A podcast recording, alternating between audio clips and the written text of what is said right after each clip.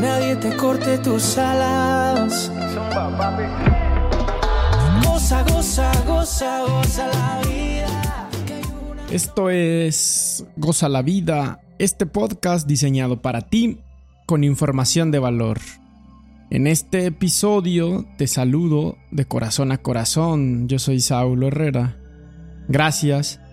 Y agradezco que te das tiempo, pero también que mm, podemos tener estas comunicaciones tan claras y entretenidas.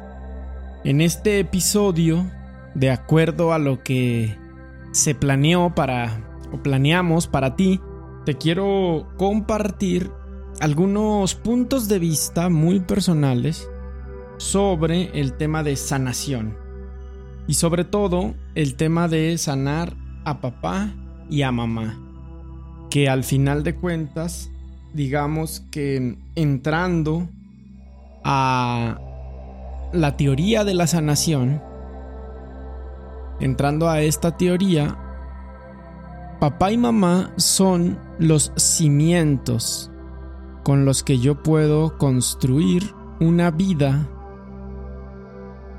más productiva, llena de amor, de cariño, de acuerdo a las referencias generadas tanto por papá y por mamá. Así que abróchate el cinturón que estamos a punto de despegar en este tu podcast y vamos a entrar en materia. Una de las primeras preguntas para enfrentar esta pues discusión es qué es la sanación, ¿no? Porque mm, cualquier terapeuta em, o cualquier persona que empiece este proceso de despertar espiritual, de liberación, necesariamente siempre vamos a tener que revisar papá y mamá. Para mí, y esto lo que te platicaba es un concepto personal, la sanación es la capacidad de estar en paz y agradecidos con mamá y con papá por lo que son y por lo que dieron. Sin importar lo que sea o lo que sean y sin importar lo que hayan dado. Realmente es fácil decirlo, pero muy complejo lograr estar en ese estado de paz Incluso lo vemos cuando escuchamos gente que habla de papá y mamá a través de juicios, malas referencias o mm, corajes todavía no sanados. Es por eso que te dejo esta primera reflexión de la sanación. Ahora, en nuestra mente, papá representa unas cosas y mamá otras.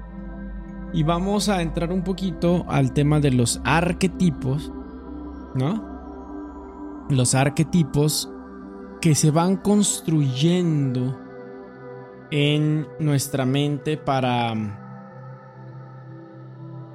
ir um, entendiendo más, ¿no? Uno de los principios de la psicología dice que para sanar la relación contigo mismo, primero necesitas sanar la relación con papá y mamá.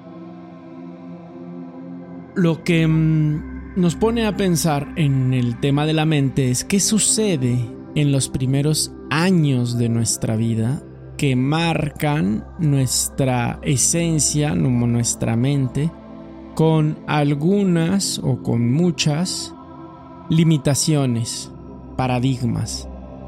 Y bueno, eso es parte de lo que una persona que quiere crecer y evolucionar va a tener que identificar en relación al amor de padre y al amor de madre. Si lo viéramos desde el punto de vista energético, Yin, la energía más femenina, está en mamá y Yang, la energía masculina, está en papá. Ambas energías existen dentro de nosotros el verdadero reto es aprender a gestionarlas, aprender a integrarlas. Entonces, lo que vamos a entender en este sentido es que me dejó papá bueno y que me dejó papá no tan bueno que puedo cambiar.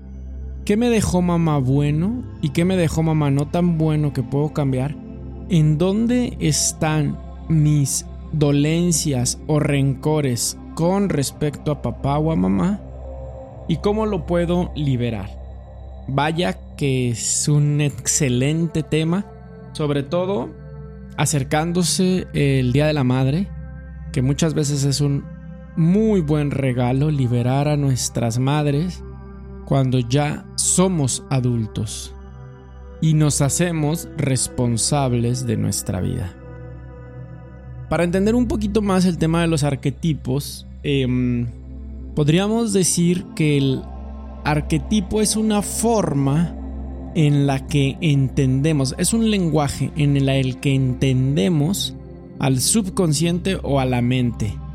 Es como los chavos o la gente que trabaja programando software y tienen diferentes tipos de lenguaje. No sé si has escuchado esto.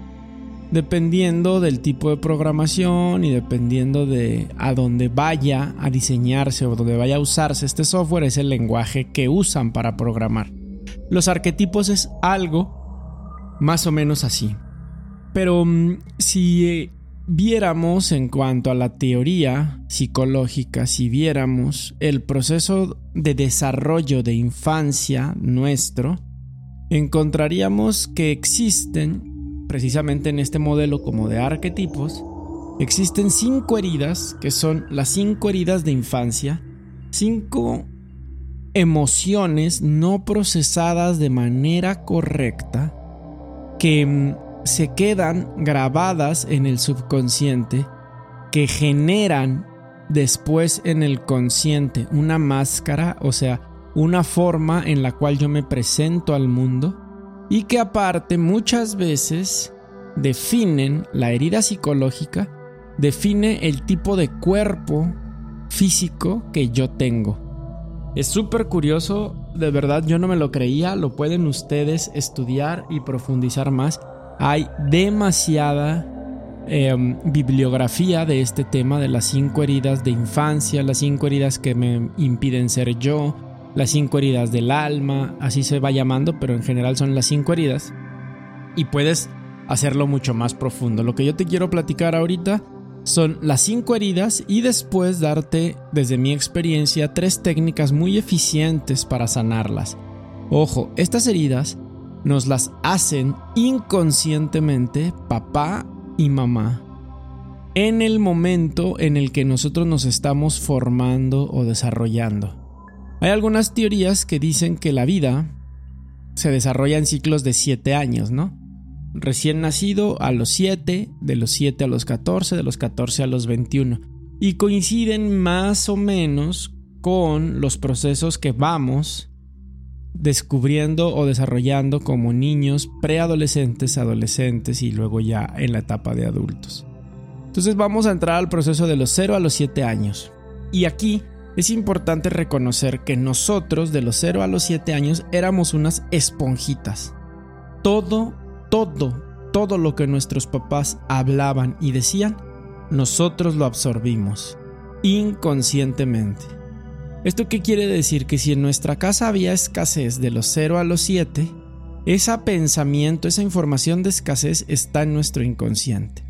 Que si en nuestra casa hubo enfermedad, preocupaciones, pleitos, discusiones, toda esa información, si nosotros estuvimos presentes, alcanzábamos a escuchar como niños y no procesábamos qué sucedía, eso está en el inconsciente. Y entonces, al generarse la herida, nosotros nos cuidamos de no volvernos a sentir así.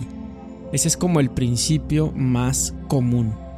Eso que mis papás me hicieron me dolió y ahora, como técnica de supervivencia, yo evito que alguien más me lo vuelva a hacer. Es un tema interesante, está bien bonito esto, pero muy liberador. Por lo tanto, Hazte esta pregunta. ¿Cuáles mis heridas? ¿Cuáles, ¿Cuáles son mis heridas? Y aquí vamos a escoger del menú. Rechazo, humillación, abandono, injusticia o traición. Esas son las cinco heridas que te impiden ser tú, las cinco heridas de la infancia. Rechazo, abandono, injusticia, traición y humillación. Está bien interesante. Cada herida tiene una forma de ser protegida en la personalidad. Algunas heridas nos hacen escabullido, escabullirnos, escurridizos, esa es la palabra, escurridizos. Alguna herida nos hacen escurridizos, otras heridas nos hacen inflexibles, otras heridas nos hacen muy, eh,